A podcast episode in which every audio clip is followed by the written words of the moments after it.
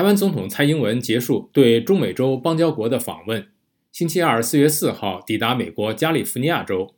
四月五号，他将与众议院议长凯文·麦卡锡和其他议员们会面。北京方面早已放话，若蔡麦两人会面，中方将采取严厉的报复和反击措施。白宫首席副发言人奥利维亚·达尔顿星期一四月三号表示，蔡英文的过境是非常例行性的。中华人民共和国这次也没有理由过度反应。外界密切关注中共是否升高对台湾的武力恫吓。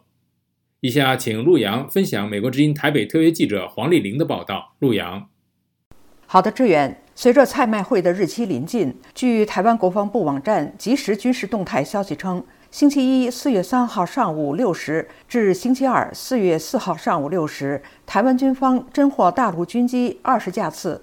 其中，逾越海峡中线以及延伸线进入西南空域九架次，大陆军舰三艘次，持续在台海周边活动。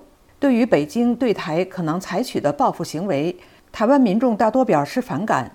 台北的十六岁学生陈思任就告诉美国之音：“中国一再挑衅，只会让台湾人更疏离、更反中，也会激起台湾人的危机感。”陈思任说。我觉得中国呢近期一再的骚扰台湾嘛，我自己觉得很烦，所以我我觉得我们是时候也要做出一些回应。他将一再扰台，让我们也是会危机意识也会提升啊。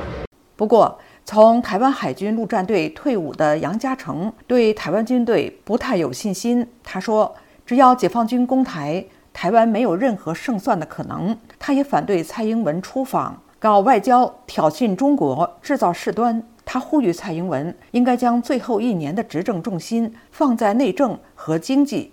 针对北京在泰麦会期间可能有的反击，台湾国安局长蔡明彦三月三十号在立法院外交国防委员会备询时认为，此次蔡麦会的主场在美国，政治复杂度比较低，因此中共应该不至于像去年八月初佩洛西来台的时候反应那么激烈。新加坡国防事务研究所高级研究员胡一山也同意，不过他提醒，不排除中共在拍卖会期间还会对台湾寄出各种各样的报复措施。胡一山告诉美国之音。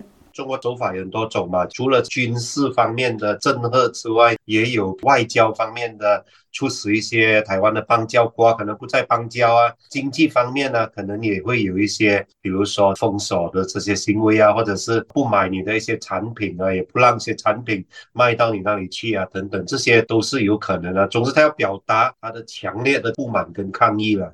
志愿，谢谢陆洋分享美国之音台北特约记者黄丽玲的报道。